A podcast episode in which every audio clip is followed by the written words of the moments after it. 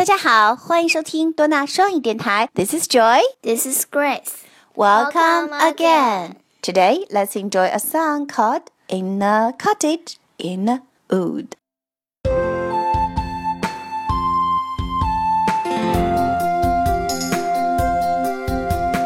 In a cottage in a wood, little man by the window stood. He saw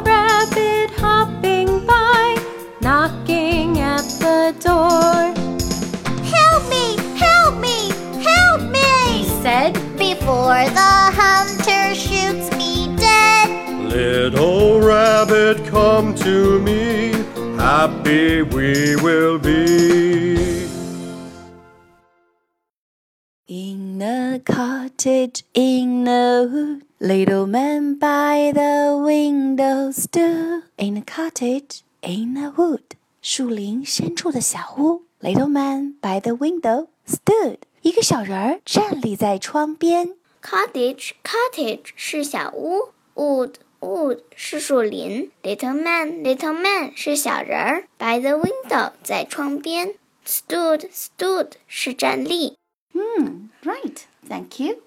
In a，cottage in a wood little man by the window stood 树林深处的小屋，一个小人儿站立在窗边。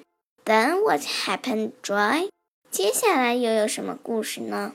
He saw a rabbit hopping by, knocking at the door. He saw a rabbit hopping by, hopping by, knocking at the door. He saw a rabbit. 他看见了一只兔子。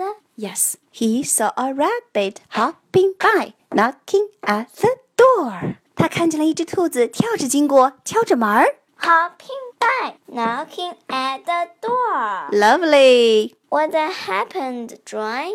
接下来又有什么故事呢？Let's listen and get to know more about it. Okay.